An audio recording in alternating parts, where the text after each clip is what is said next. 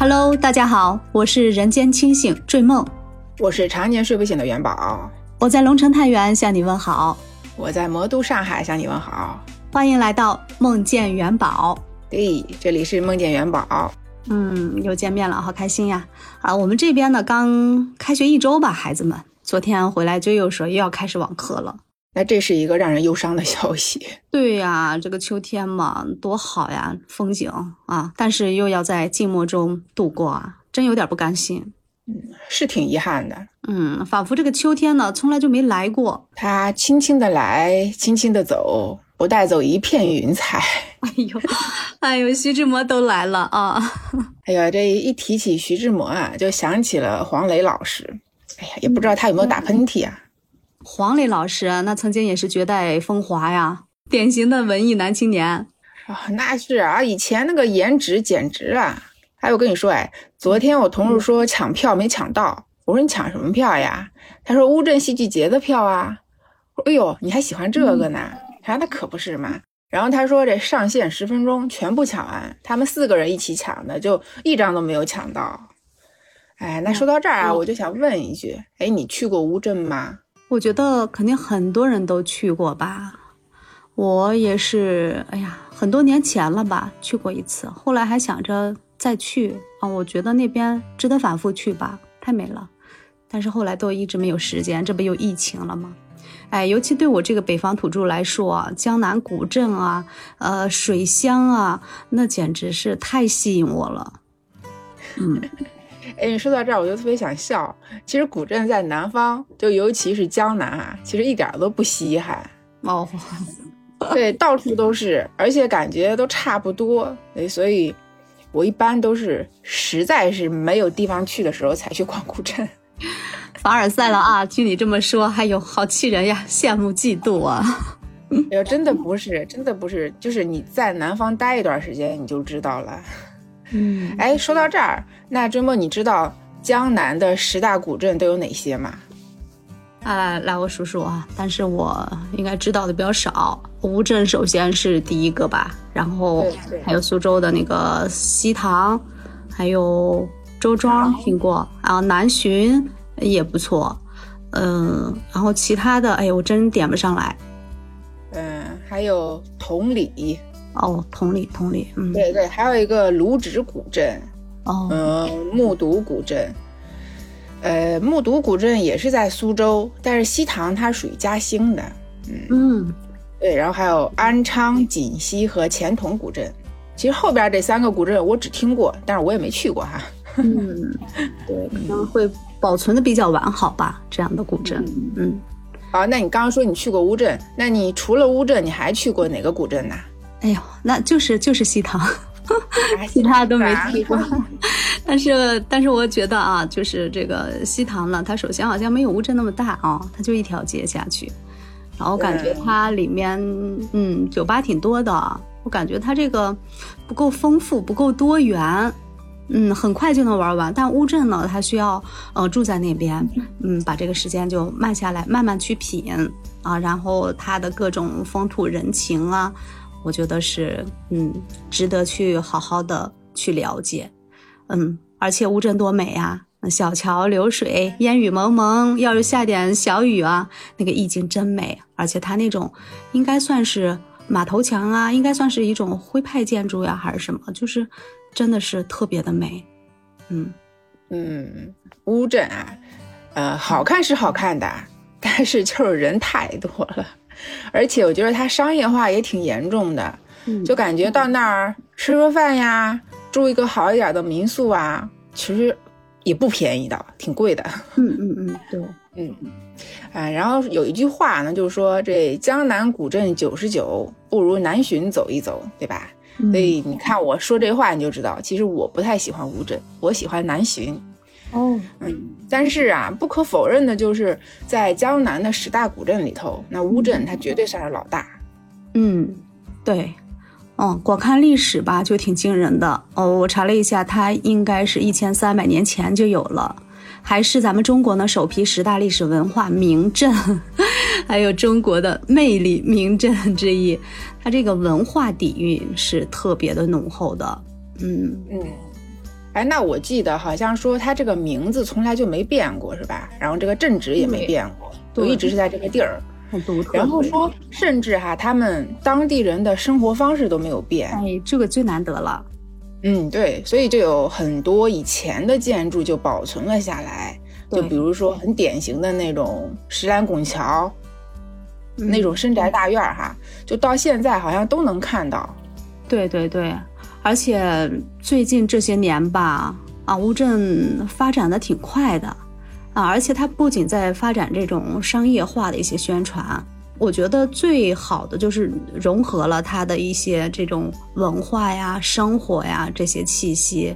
其实这这其实是它一个自身一个独特的风格。我觉得它跟其他古镇的或者其他纯商业的呃这些。呃，旅游啊，发展的这种新型的古镇最不同的地方，比如说刚才聊到的那个呃戏剧艺术节，它就需要一个恰当的一个环境，一个适合的土壤，呃，来给它嗯来做一些依托。呃，而乌镇这个浓厚的文化氛围啊，与这个戏剧，我觉得是一种嗯对于艺术的一种完美的契合，美轮美奂。嗯嗯嗯，那那提到这个戏剧节，那咱们这个不得不提的就是乌镇戏剧节。对，其实要说这乌镇戏剧节哈，它是从二零一三年才开始的。嗯，但是哈，短短的几年时间，我觉得好像现在已经变成了一种习惯哈，就是每年要聚一次啊，对吧？这种喜欢艺术的人来一个大 party 啊。所以就感觉乌镇现在更多了一个呃标签，就是呃现代戏剧发烧友的一个聚集地。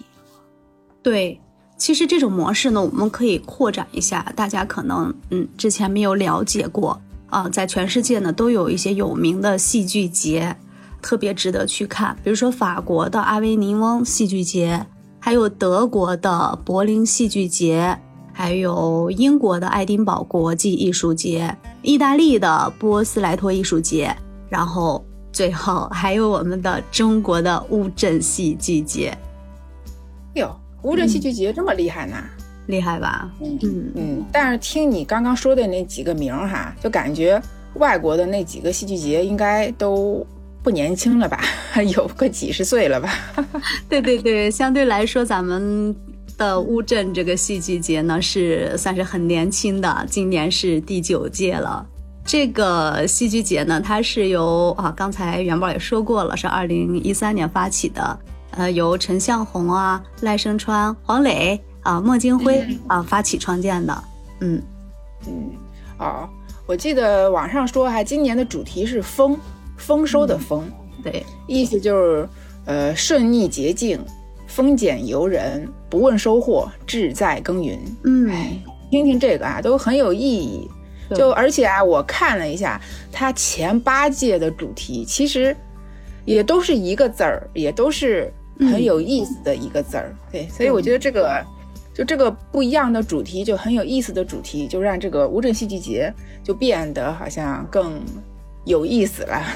对对对，我记得去年是茂吧，茂盛的茂。对对，去年茂盛的茂。对，虽然就一个字，就让人感觉到一种国泰民安，嗯，这种一种态度。对对对，让人就觉得特别有安全感，嗯，特别正能量。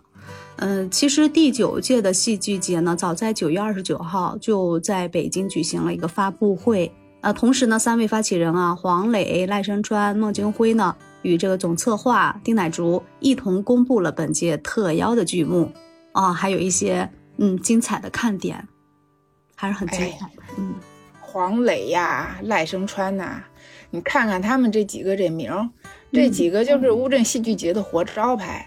这你说一听他们三个要参加啊，他们三个发起的，对吧？你说就这个名人效应，就自然就能吸引很多喜欢戏剧的年轻人。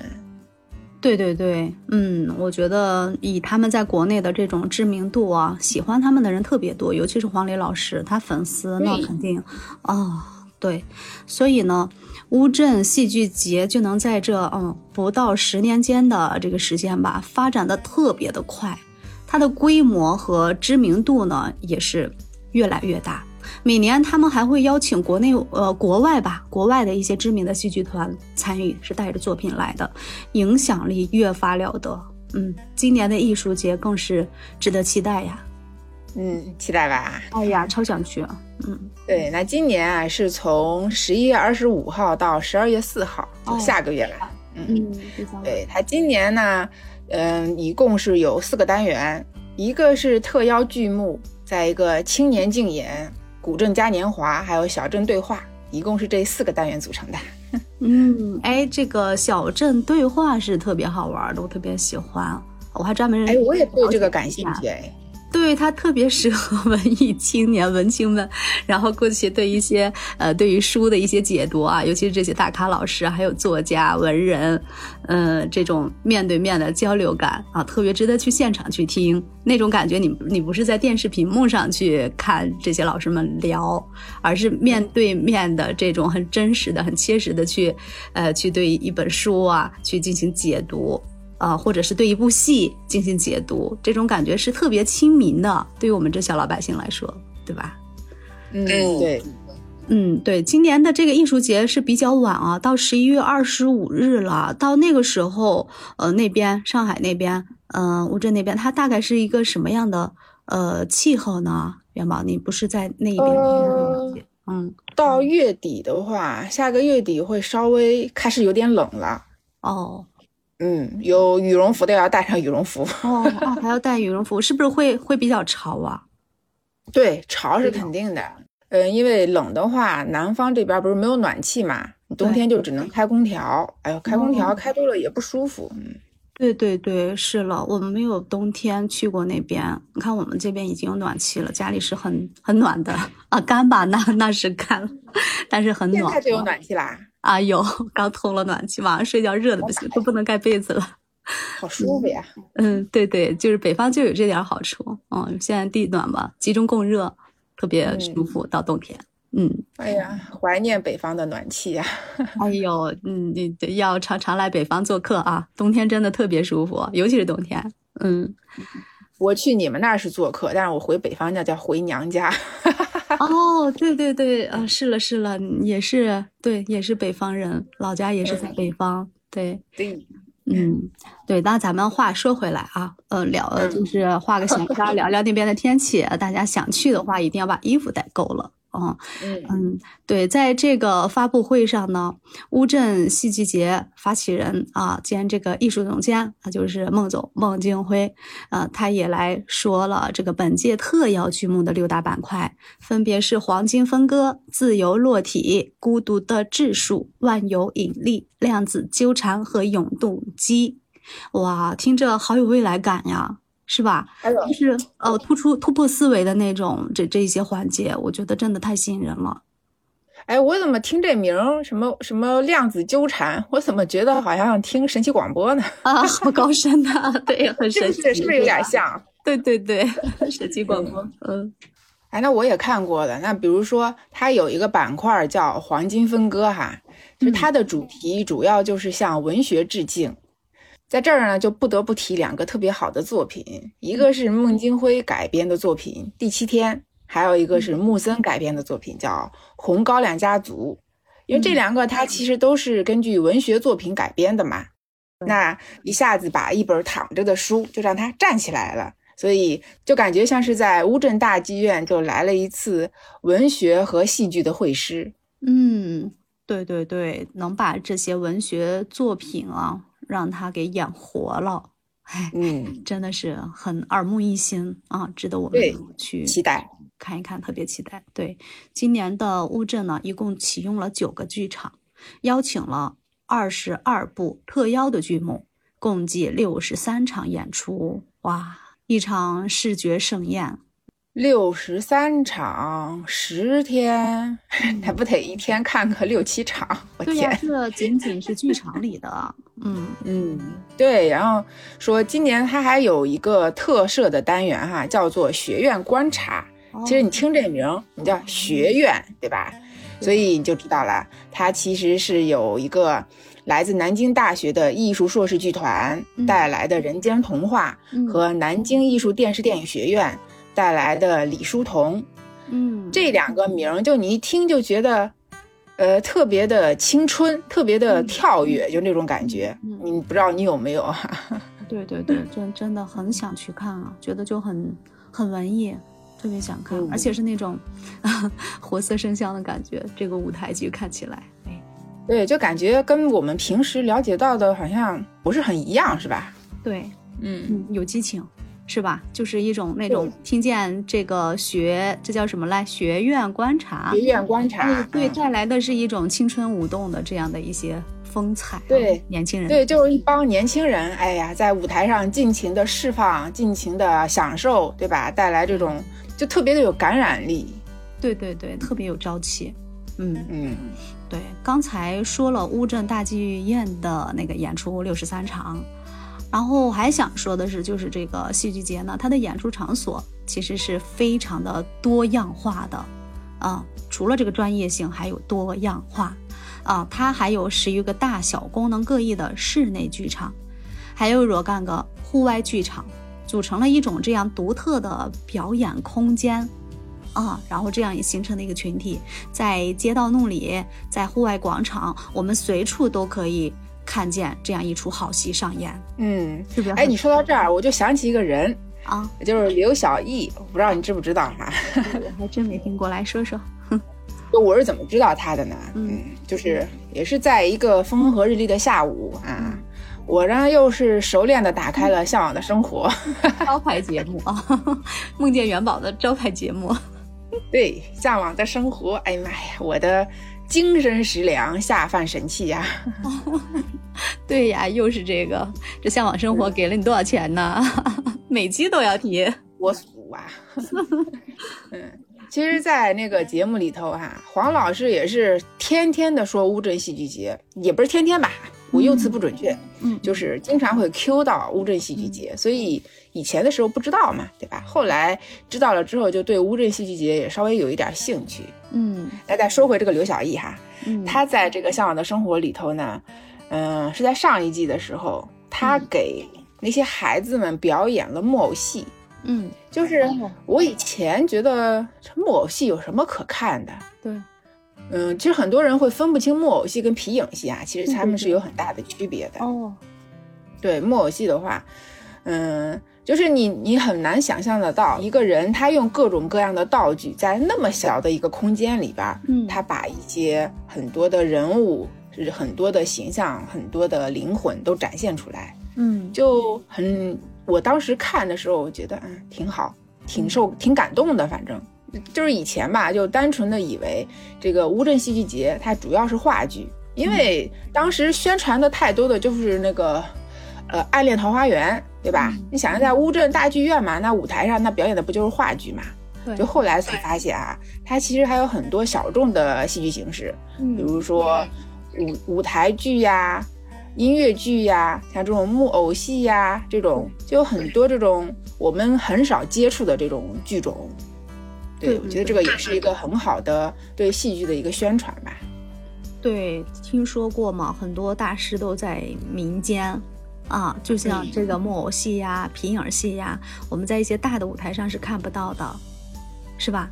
就只有在这种嗯小的一些演出空间里啊，会有这些老手艺人，包括他们的嗯这个皮影戏的这个道具呀，包括这个木偶戏，他们这个呃做的这个道具也是很精细的，也算一个绝活吧？啊，对对对，就可能说啊，他们。嗯，没有那么高深，没有什么大的道理，对吧？嗯，但是就让人觉得他特别的用心，对，特别钻研，嗯，所以有时候会能看到一些感动，真的，对的，嗯，其实不论是艺术节还是乌镇本身啊，以这样以艺术和旅游去相结合的一种这样的新的模式，嗯，针对乌镇来说，我觉得是真的很成功的。啊，我们全国来看起来啊，尤其是对于我这样的 文艺女青年，是相当有吸引力的啊。它每年的活动也在不断的更新，不断的升级。嗯，除此之外呢，乌镇还有木星美术馆啊，这是个文化大 IP 呀，促进了这个乌镇呢，它从一个旅游小镇，嗯，通往艺术小镇，啊这样的这样的路程。反正在我的印象中，它更多的是一种精神的向往，并不是说啊我就非要去那个地方怎么怎么样，我就觉得到那个地方，我就能迅速的安静下来，融入那样的一个人文环境中。哦，在我眼里，它不是一个嗯那种嗯简单的商业化的小镇，嗯，因为它有它的底蕴，有它的历史，有它的风土人情，而且到现在都没变过。哎，就一下子就让这个地方好像更有灵魂了，是吧？对，嗯。哎，你刚刚提到木心是一个画家，对吧？对。哎呦，不好意思呀，因为我是只知道冰心，这小学课本的毒害呀。嗯，对对对，这个呃木心木心是位大家。嗯嗯，你听过那句话吗？从前的日色变得慢，车马邮件都慢。一生只够爱一个人，哎，这个怎么能没听过啊？那个多文呀，那文艺青年必须得听过。对，这是梦欣的名言，他有很多的名言警句啊，嗯，可以去查一查、搜一搜。就是每一句话虽然短，字儿少，但是都把人生看得很通透啊。嗯，对，他是我国当代的画家，嗯，作家，他是就是乌镇东闸那本地人啊，然后是哎呀。嗯，是应该是二零一一年吧，嗯嗯，就是去世的，也是在故乡乌镇。哎，好吧，特别尊重这位大师。哎，其实我也看出来了，这位木心老师他也是一个文艺青年。对，嗯，对我是有一次在上海看到他的一个展，嗯，就对于这个木心，我还买回来几幅他的一个呃纪念的画作。呃，特别有风格。如果有兴趣的话，可以去去网上查一些资料。嗯，木心老师的这个画作都是很，哎呀，嗯，他跟一些国际化的这种嗯大的画家，他都可以同期的去比较他们的一种呃哲学的思维呀，对于这种嗯画派的一种见解，都可以去去做对比，去互相去了解的。嗯，哎，那我这里能问一句吗？那这位就木心老师，他的画是？什么风格的，或者是什么类型的这种吧？就可能我问的不专业哈。嗯，我觉得它有一点写意，也有一些抽象。嗯，大多是以这种嗯水墨黑白为主，哦，也有带彩的。嗯嗯，得去看一看。这个我也不方 不会去专门做评价，因为不了解嘛。嗯，毕竟这个画家的世界，他是嗯，他是需要很有一定的鉴赏和专业的眼光的。嗯，对对对，那感兴趣的可以去搜一下哈。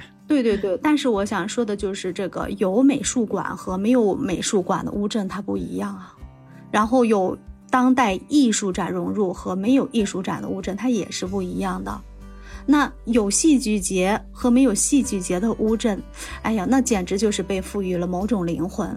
嗯，这又是一个让它不同于其他古镇的地方，它真的是一个艺术节，真是它的一个嗯。破向远方啊，嗯，就是走向国际化的这样的一个，嗯，就像你说的活招牌。嗯，哎，你这么一说，哎，真的是感觉乌镇原来也是挺文艺的嘛。对，难怪就是那么多的文艺女青年，也不光文艺女青年，男青年，男女也喜欢来乌镇。对，都特别喜欢这个地方。嗯，对。然后我在网上看啊，说乌镇戏剧节它其实有一个很大的受众，就是年轻人。嗯。嗯，对，那肯定也是有他自己很特别的地方，就比如说乌镇戏剧节，它是给了更多年轻人的发展空间呀，嗯，带着更多的年轻人一起追梦啊，对吧？追梦，对，是追梦，对，所以说呢，这个乌镇啊，从一个嗯小小的这样的观光小镇，到现在的年轻人青睐的文艺打卡地。戏剧节也起了很重要的一个推动作用，啊，这个乌镇戏剧节呢发展到现在一直在有当地的群众参与，他们当地的呃这些群众呢，我觉得是一个最大的呃一个群体吧融入的，同时也培养了更多的青年的演员，嗯，是很贴近老百姓的，其实很贴近民生，是吧？它的一些经济发展，你说它的商业化也好，真的是。给当地的老百姓解决了很多实际性的这种，嗯嗯，生活困问题吧，嗯，包括开民宿啊、餐馆啊、小商品呀，它我觉得商业跟我们想要的这种，嗯，它的精神世界是不违背的，可以这么理解。嗯，对，一开始好多人就说为什么不搞戏曲呀？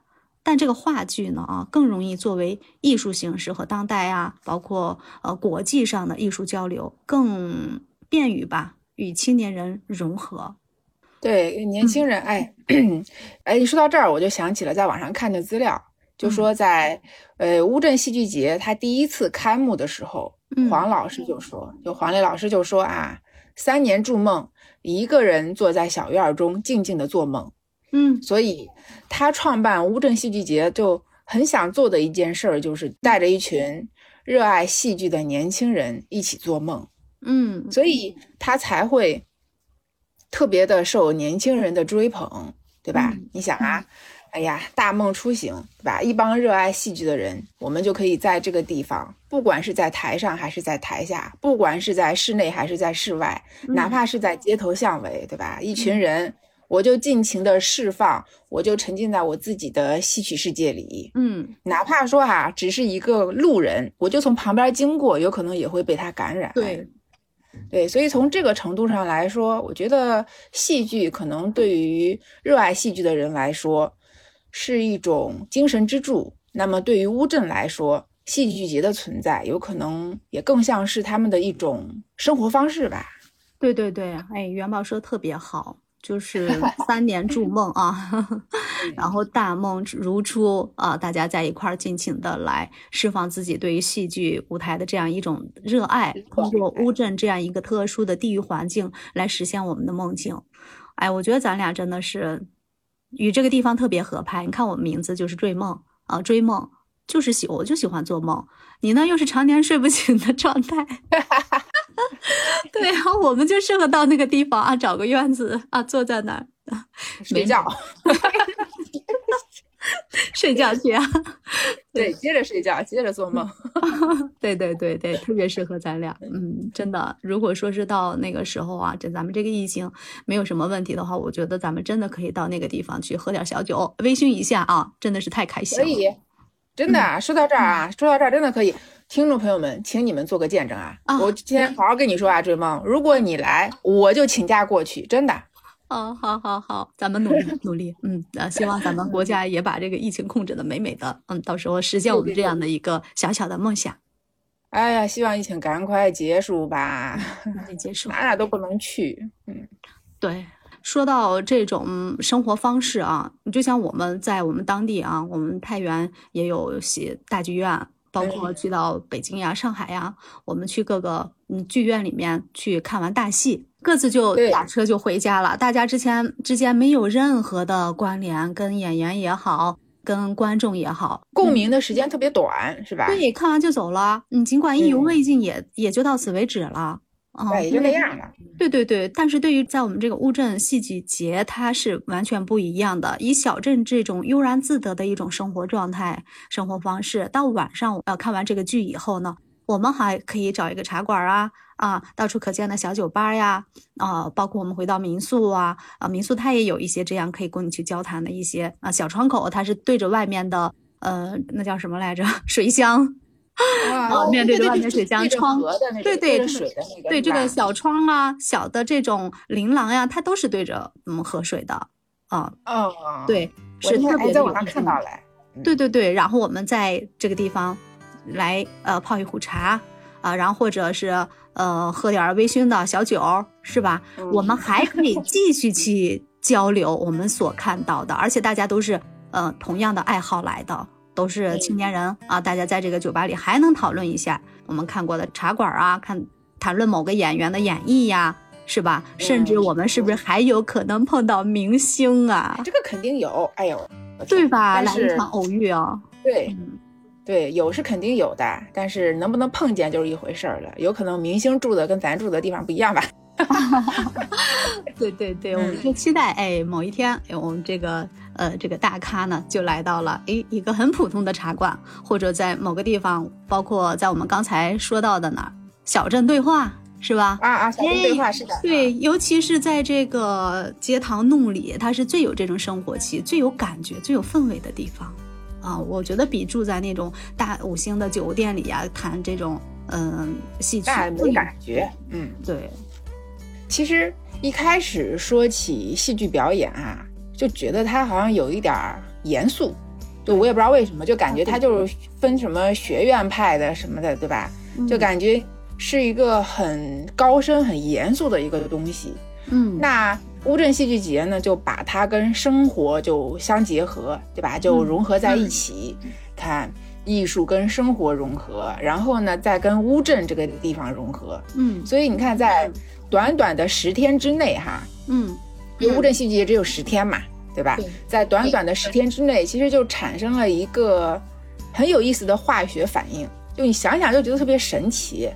所以我觉得，在现在来看啊，其实乌镇戏剧节它是乌镇最亮眼的一个名片。对，又结合那样的一种特殊的地理环境，小桥流水啊，在有一些博物，到晚上的时候、早晨的时候都有这种嗯如梦如幻的这种氛围。但是它是真实的，是鲜活的。我觉得单单这个场景都能把我感动到，我就在这想，这脑海里的画面。啊，就是真的能被感动到。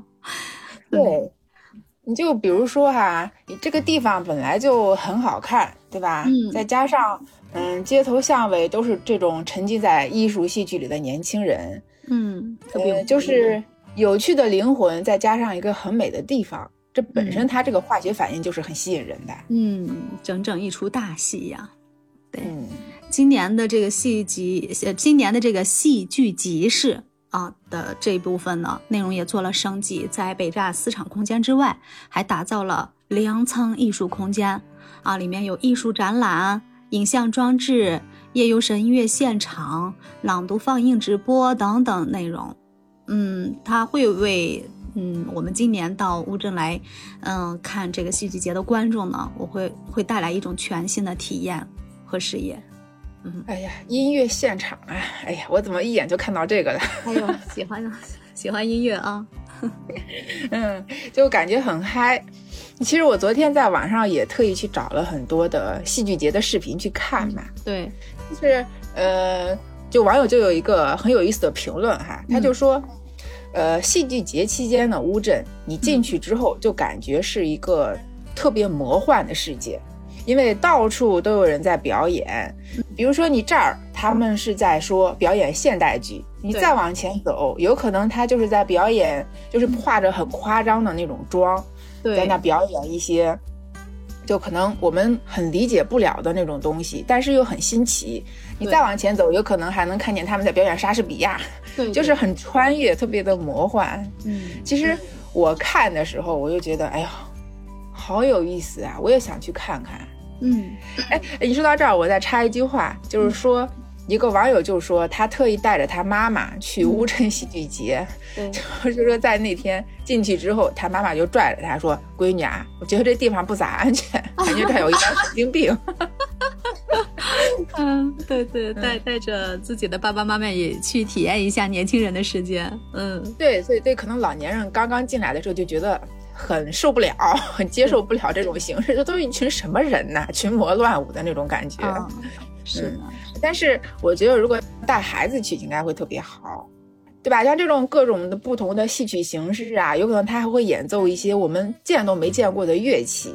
对，所以我觉得让孩子看看这个，长长见识也好，或者增加一点艺术熏陶也好，那我觉得哈。就比起在乌镇大剧院看那些舞台上的那些表演，嗯，其实我更喜欢街边的艺术表演，真的。对对对，我看那个视频，我就觉得有点激动，有点心潮澎湃，就有点想去，你知道吗？所以那如果是在现场的话，那看起来这种感觉应该会更强烈。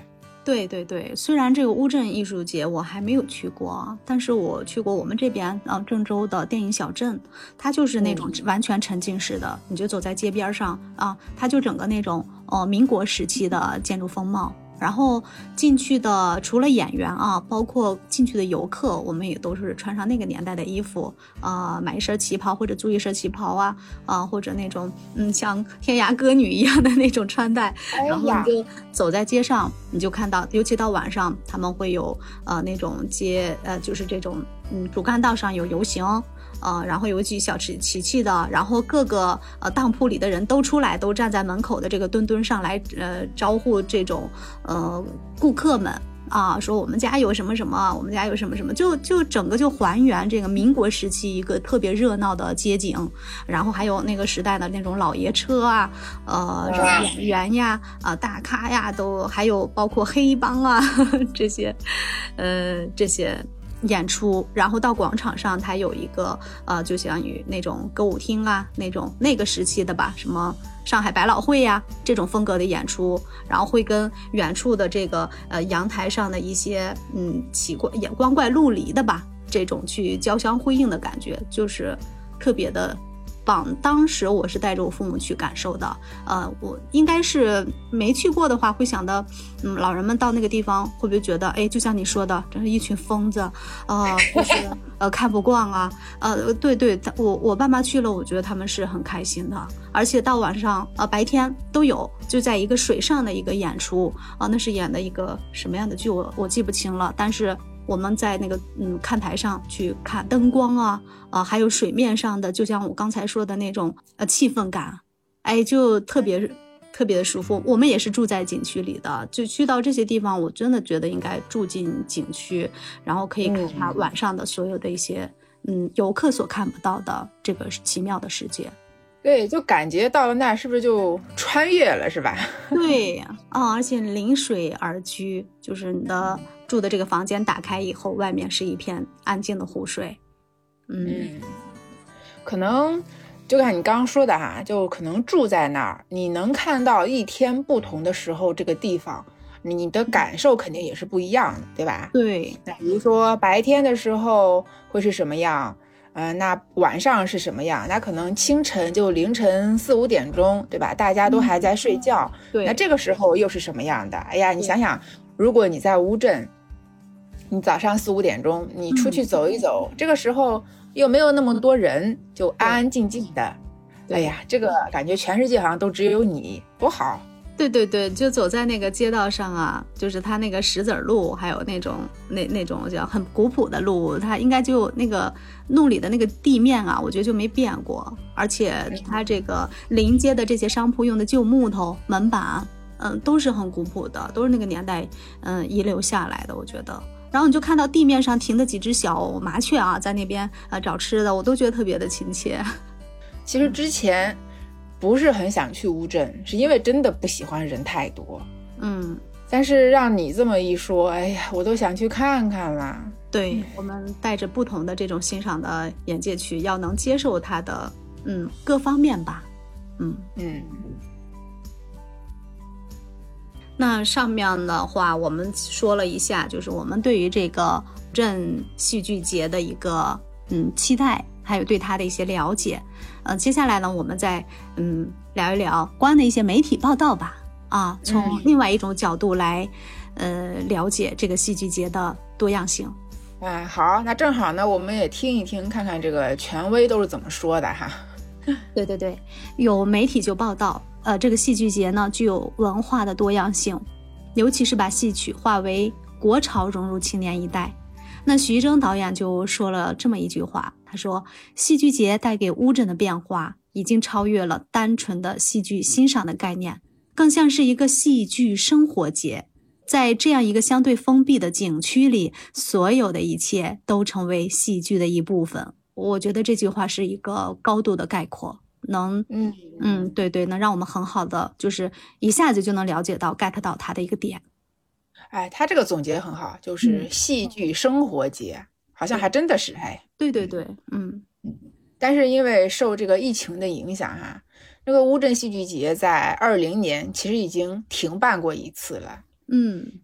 然后在去年的时候，去年的十月十五号到二十四号啊，对，呃，其实那个时候疫情也还是挺有压力的，就是因为一一到了冬天，不是这个疫情就会开始零星的爆发嘛，对吧？嗯嗯。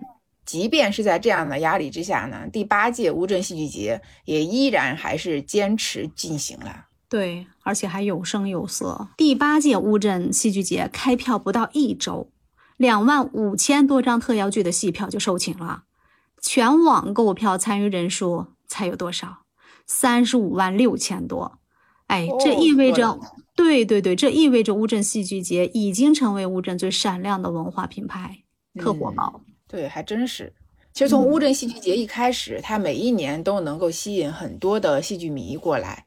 那在这个期间呢，就有很多的戏剧观众和游客一起到这个景区里边来。嗯，那你想啊，不管是表演者还是观众，嗯，还是游客，那大家都在一个相对密闭的空间里，就像是一个呃戏剧的天堂一样，嗯，对吧？那从另外一个方面来说啊，它是不是就有一个很可观的演出的票房啊？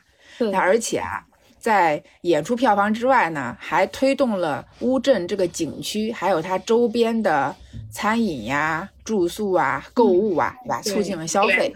对对。那从另外一个方面来说哈，因为乌镇戏剧节它其实也是面向国际的嘛，对吧？它每一年都会有很多的外国人过来参加，嗯，而且。呃，它也是间接的把我们中国的戏剧就传播到了更远的地方，其实也是很好的一个传播中国文化的一个途径，所以也就让更多的人在了解戏剧的同时，就了解到了乌镇这么一个一千三百多年历史的古镇的美。对对对，与往届不同的是啊，这两年咱们都在受这个疫情的折磨吧。去年的乌镇戏剧节呢，其实并没有来自国外戏剧团队的现场演出，而是通过一种高清放映的方式，就是在来自世界的好戏放映的这个板块，对国外的八部优秀剧吧进行了呈现。这是去年的情况。同时呢，呃，本届的戏剧节也会全程开启线上直播，让无法来到古镇的观众呢，也能通过线上直播来体会到戏剧的魅力，是不是很棒？啊，有直播呀！对，去不了的话可以看一下。我们这个回头查一下在哪儿。对，找到这个直播在哪儿。嗯，对。然后说另外呢，哈，本届的戏剧节，它在原有的特邀剧目《青年竞演》《小镇对话》和《古镇戏剧嘉年华》这个高质量的核心单元的基础上，哈，嗯，它还推出了一个新的板块，叫戏剧集市。嗯，就是引入了一些。呃，艺术展啊什么的，这种各种各样的新元素吧，对，就尝试着用嗯当下更潮流的一个方式来吸引大家。对对对，其实你用一句话来总结，就是当越来越多的人聚集于此，那乌镇呢，或许就会有除了戏剧之外更大的想象空间。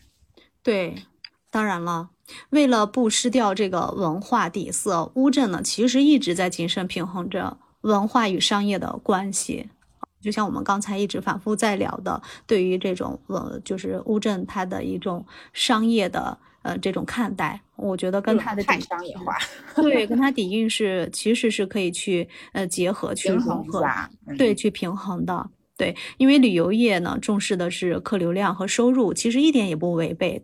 都要持续的发展下去嘛，对吧？有收入，大家才有动力。但戏剧节呢，获得的是更多的人对这个美好生活的向往啊，它对当地人的京剧，对当地人的一种生活水平的提高，也是切实存在的呀。然后对我们呃外界的人，还有对国外的人士的一些吸引，这也是实实在在。所以我们觉，我觉得可以从两方面，我们去对它加以期待。嗯，这种文化的认同感啊，其实，在商业里是，那真的是花钱得不到的东西。嗯，要对对对，同时要嗯平衡这个嗯文化和商业呢，很简单，我们永远把这个呃可以把这个戏剧节推在前面，对吧？这是陈向红说的啊，首先要珍惜。对他有 还是很有高度的，对吧？要要珍惜这个戏剧节为乌镇带来的，嗯，很不容易的这种，嗯，品牌效应。嗯，他说，对他说，希望戏剧节成为乌镇一个永远的标记。确实是，目前他们是做到了。对，其实我发现哈，就是很多嗯，就是参加过乌镇戏剧节的人，那同时他也会对乌镇特别的认可，会喜欢上乌镇。其实这也是一种连锁反应。那有可能你恰巧去了乌镇，又恰巧碰见了乌镇戏剧节，那有可能你也会喜欢上戏剧，对吧？所以我觉得这是一个双向的。嗯，对，总之是跟这个地方有关的。对，我们刚刚也提到了哈，因为乌镇戏剧节它每年都会有很多的国外的剧团来参加。嗯，那到这儿我们就不得不提一下，就是乌镇它之所以能。有现在的这样的一个发展，其实它有很大的一个原因，就是它的交通很便利，对，很方便。对对，呃，从乌镇到杭州和苏州的话，差不多只有八十公里。嗯。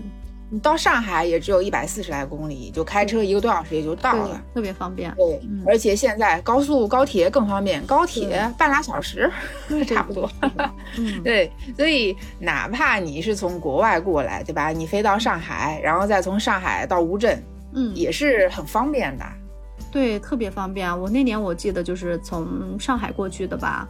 哦，他要坐高铁的话都不用出站，然后我当年我们坐的是班车到的乌镇，直接到的桐乡，特别的快。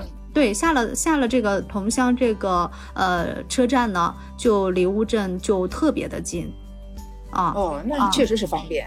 对，特别方便。我是觉得没有费任何的周折，对我这个外地人来说，而且南方的它这个高铁，不论高铁还是班车都，呃，线的还有时间点都特别密集。都不需要等，对，比较多，嗯嗯，特别方便。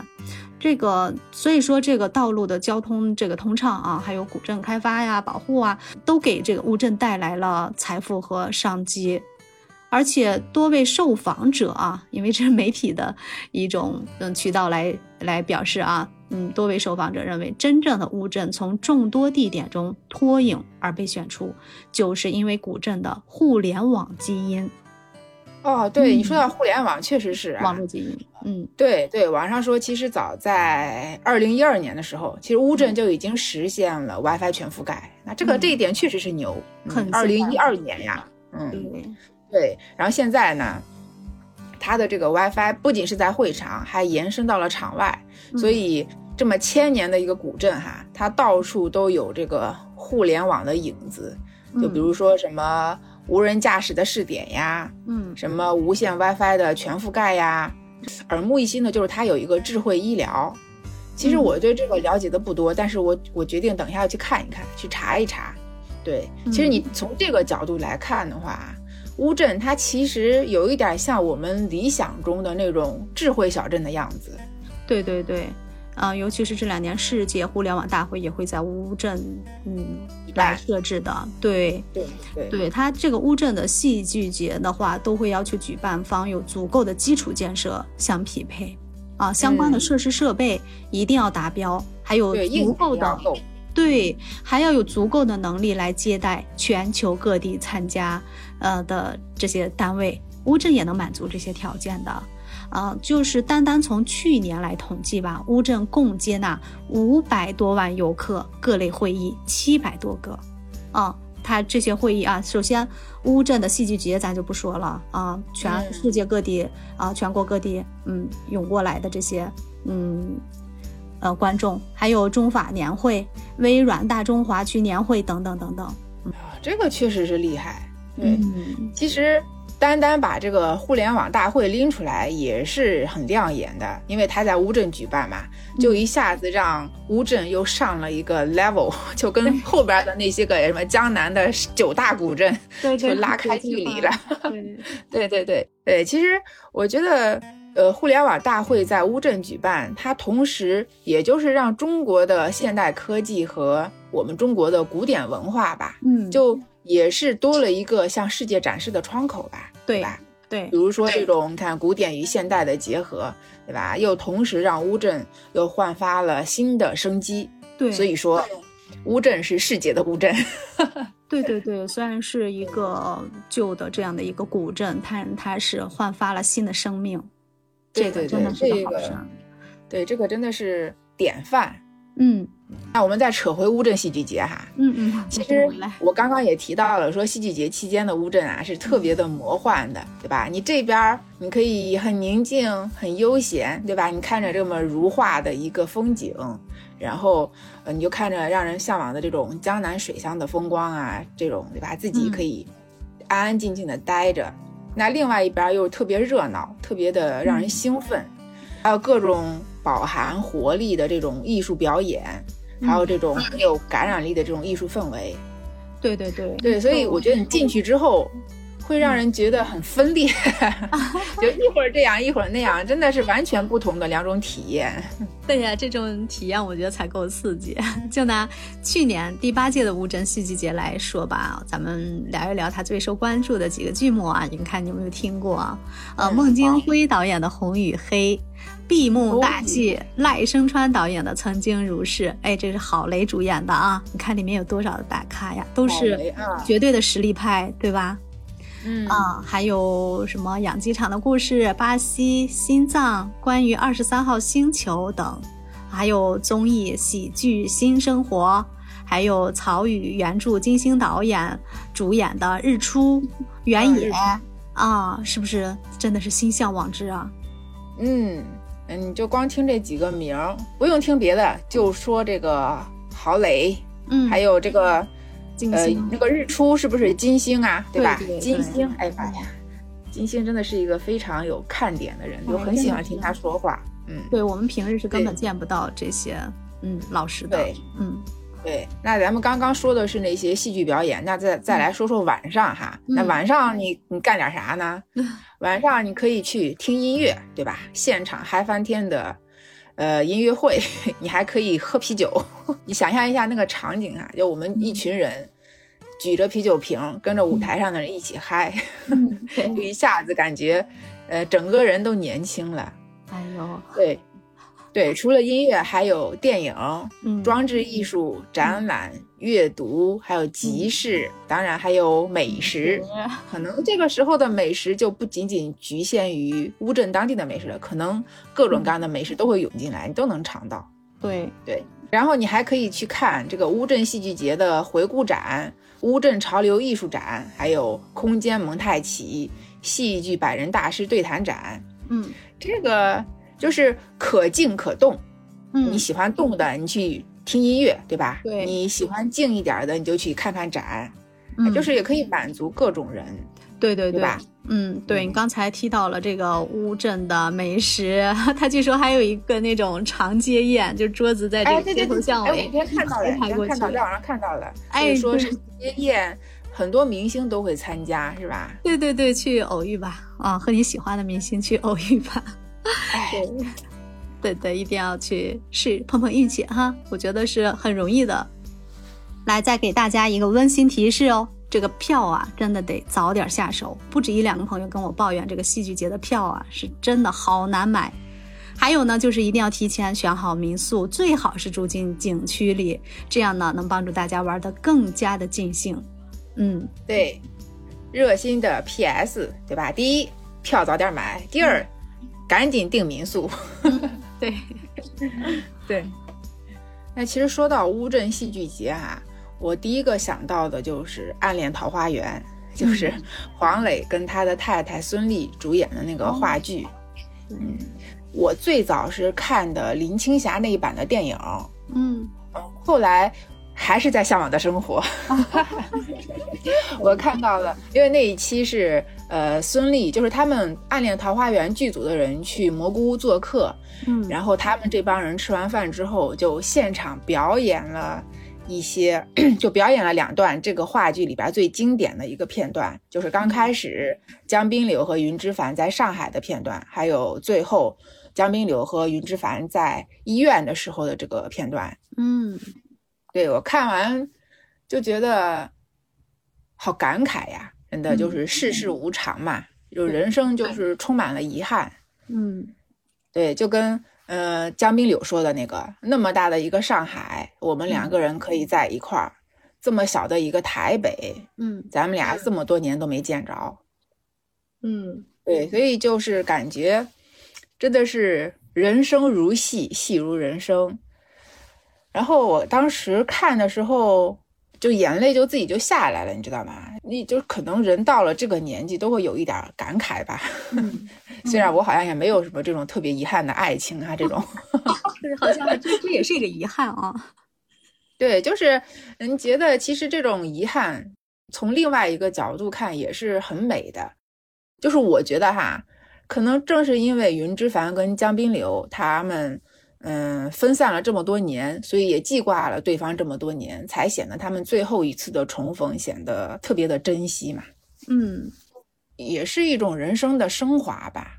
对，如果说，假如啊，假如来个比方，他们两个人，嗯，在上海分开之后，后来又如约的在一起，两个人又一起什么到台湾，在台湾生活定居，就拿我们现在的婚姻生活来说，有可能这些爱情就被磨灭了。就被鸡毛蒜皮替代了，其实这样更遗憾，还不如说因为两个人这么多年没见，彼此怀念，永远记得爱情的样子，还不如这个时候来的更好一点呢。对对对，是的，好像人生的这种不完美，反倒是一个美好的完美。对，人总是在遇见和这个错过中，好像很多事情变得更加的美好，然后是永生难忘，是吧？是的，就沉淀下来了。嗯，对，人生如戏，戏如人生啊。嗯，这是其实我第一次知道乌镇这个地方呢，还是看这个黄磊和刘若英主演的《似水年华》啊，《似水》嗯，《似水年华》对，就这个剧。嗯，当年那会儿还上学吧，我就看这个剧，我就特别的迷恋，然后才知道乌镇这个呃水乡，然后大家都说，呃，世界的爱情之都是法国巴黎，但是在我心中是乌镇这个地方，啊啊，因为他们俩 演的这个剧呀，真的是一直在遇见和错过。你就就深深的就被拽进去了，就觉得一直干嘛不在一起呀？干嘛不着急呀？不回去呀？对，就看见的一直在着急。然后他好像也是在秋冬季拍的这个季节，然然后他演员的这个服装呀、造型呀，尤其是刘若英是个服装设计师嘛，他们穿的那种长袍的那种风衣，还有黄磊是那种厚厚的高领的那种针织衫，然后他们手拉手，呃，走游走在乌镇的这个。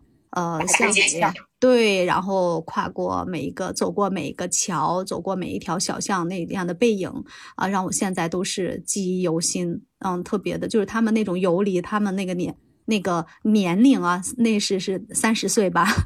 为了纪念黄磊的三十岁，他们那个年龄有的那种迷茫，对于爱情的这种不确定呀，或者是去要不要去把握呀，他们那种纠结的心态啊，演绎的淋漓尽致。嗯。当然也是有这些感性在里面吧，嗯，我觉得那那样的爱情是特别美好的，嗯，因为当时我还在上学嘛，嗯，所以算是一个爱情启蒙吧，就觉得那种热情热离的感觉，嗯，朦朦胧胧，就像这个江南水乡一样，嗯，然后还挺虐的嘛，挺虐的，嗯，就特别着急，呃，然后还有黄舒骏，嗯的。那个插曲的演唱，就刘刘若英回到台北以后，她会经常去一个呃山顶的露台上去那边吹风，遥望着我们乌镇这个地方啊，遥望着大陆的方向。然后那个黄舒骏呢，就弹着他的吉他就唱起来了。当我想你的时候，我的心在颤抖。对啊，那会儿真的是我的眼泪也会扑嚓扑嚓的往下掉。然后黄磊呢，他在他那边，他不是修古籍的吗？嗯，他就会因为心神不宁嘛，总是在牵挂，总是在想念，对吧？嗯，他就会，哎，偶尔他也会神经质的爬上他在书院里的那个高台，去看向台北的地方，互相在遥望。哎呦喂天，好难受啊！这样你说，嗯，难受，但是嗯，这个还是挺还有一些美好的画面啊。对，就像你说的，因为没有在一起而产生的这种距离还有美好啊。虽然是错过了，我觉得很多让人挂念的总是总是不完美的，是在错过中的，记一辈子。对，里面还有还有一个角色叫齐叔，他是。在同事跟，嗯，跟黄磊，跟文啊，黄磊在剧中饰演的是文，在这个书院修古书的。这个奇书呢，就是这个剧情中最让我感动的一个角色。他在这个书院修古书修了一辈子，然后他遇到的那那位女生，啊，一见钟情，到最后两个人是没有在一起的，然后就他就在这个书院等待，等待了，就是一辈子，就这种缺憾的美呀。嗯，然后黄磊就跟刘若英就说啊，这个文就跟英就说啊，这个，呃，英就问他，这七叔为什么老是躺在这个院子的摇椅上就看着门口呢？啊，然后黄磊就说啊，看着进来的人呗。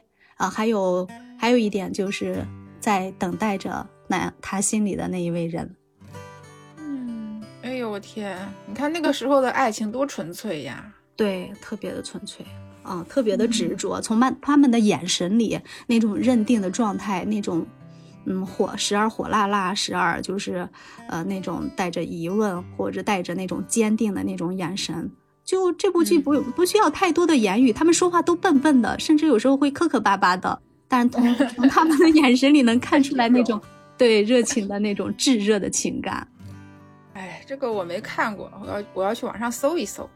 你要看一看，所以这个乌镇的记忆的话，这部剧是将我带入了乌镇，然后这么多年对乌镇就是特别有好感，特别向往，对吧？对，它代表着爱情。哎，其实其实老实说啊，我我对这个感兴趣还有一个原因，就是那个时候黄老师的颜值那绝对是可以的。哎，对对对，是的，对吧？嗯，而且我觉得黄老师他。就黄磊，他特别的厉害，就他厉害到什么程度？你看，在那个时候，好像这些演员拍戏的就拍戏，歌手就唱歌，对吧？但是你看他演戏、导演，他还唱歌，他是不是还主持人啊？对对对，对吧？他应该是属于第一代的那种多期发展的那种艺人了吧？对，特别的有实力。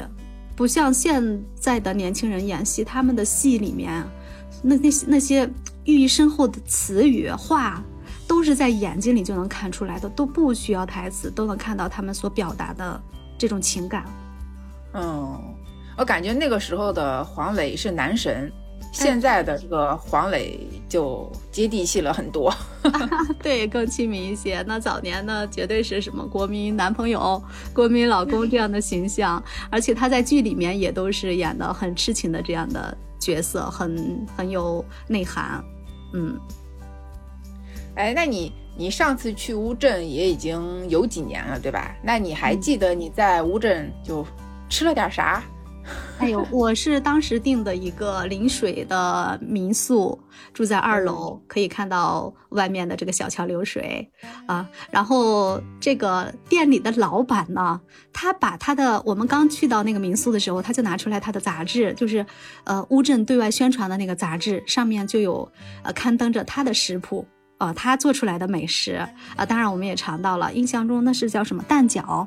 啊，我记得刘呃黄磊在《黄小厨》里面也提到过这道当地的啊美食，对对对，我对那个印象挺深刻的。然后其他的具体也吃了不少，但是现在印象最深刻的就是这个哦，对，上古杂志的没有这个，对对对，他那个店老板很多的，他做的一些菜品都还上过杂志，他特别骄傲的跟我是给给进去就跟我们来推荐，嗯，然后。